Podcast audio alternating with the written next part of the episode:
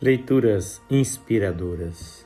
Leitura do livro Um Judeu Errante no Brasil. Autobiografia de Salomon Ginsburg. Capítulo 1, terceira parte. Um professor piedoso. Nós tínhamos excelentes mestres. Um dos melhores e mais consagrados homens de Deus era o Sr. J. Clancy, um oficial reformado do exército inglês que vira o trabalho na Índia.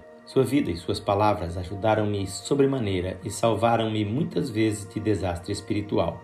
A vida espiritual daquele homem de Deus, a quem eu revelei todas as minhas dificuldades e provações e que me ensinou como levar tudo aos pés do Mestre em oração, era-me uma grande inspiração.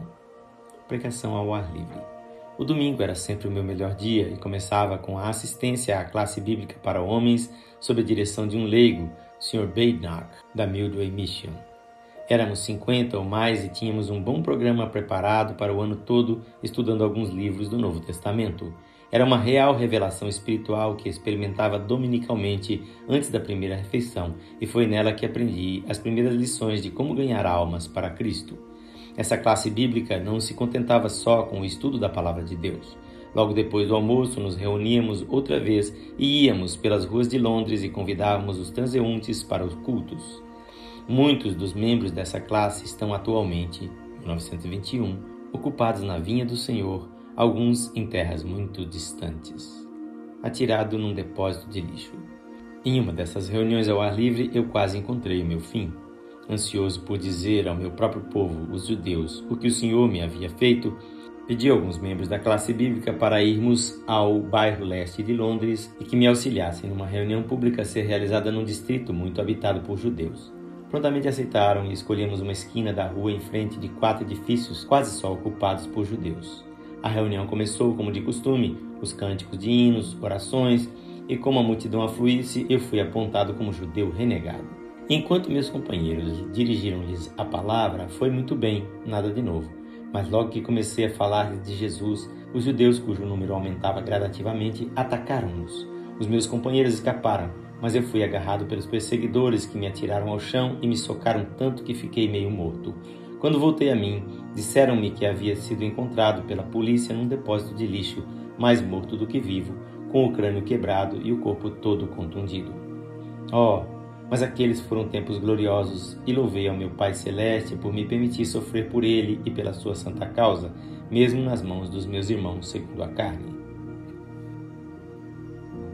Excomungado.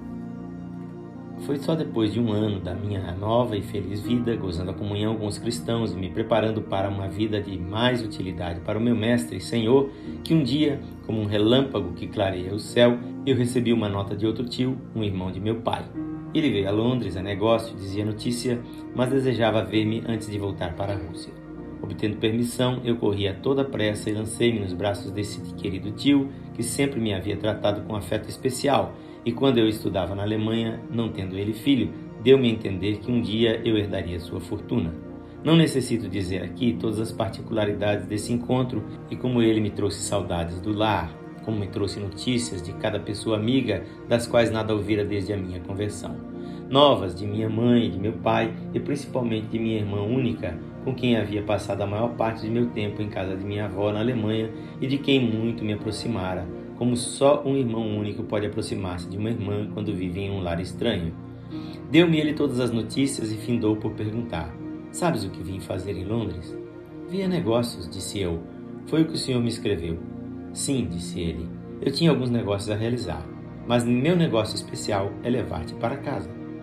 Isso é demais, exclamei. Mas estou pronto para ir com o senhor a qualquer momento que o senhor deseja ir. Eu sei, replicou, que estás pronto para ir, mas há uma condição e é que deixes atrás essa tua apostasia. Então é que abri os olhos e compreendi que minha maior provação estava à porta. Fiquei confuso por um momento, mas logo em seguida, com clareza e distinção, eu lhe disse que isso seria impossível, pois eu dera meu coração ao meu Senhor Jesus Cristo, e abandonar a minha religião seria arrancar também o meu coração. Ele riu-se sarcasticamente e me informou que tinha recebido o pleno poder de meu pai para me excomungar, deserdar, excluir da família e considerar-me morto. A razão por que meu pai ainda não o havia feito fora porque ele intercedera por mim, esperando entrar em contato comigo e fazer com que me compenetrasse das consequências da minha atitude. Eu lhe disse outra vez que antes de aceitar o Senhor Jesus Cristo como meu Salvador, eu havia lutado por três meses inteiros e tinha considerado o que isto me custaria. Eu estava preparado para tudo e para todas as perdas, e se dependesse só de mim, eu estava decidido a abandonar tudo para sempre. Ele delicadamente me levou para fora de casa e disse-me que voltasse uma semana depois e então lhe desse a resposta final. Na próxima leitura teremos a quarta parte deste capítulo. Esta leitura é feita por seu amigo, Pastor Edson Grando. Que o Senhor Jesus abençoe abundantemente a sua vida e a sua família.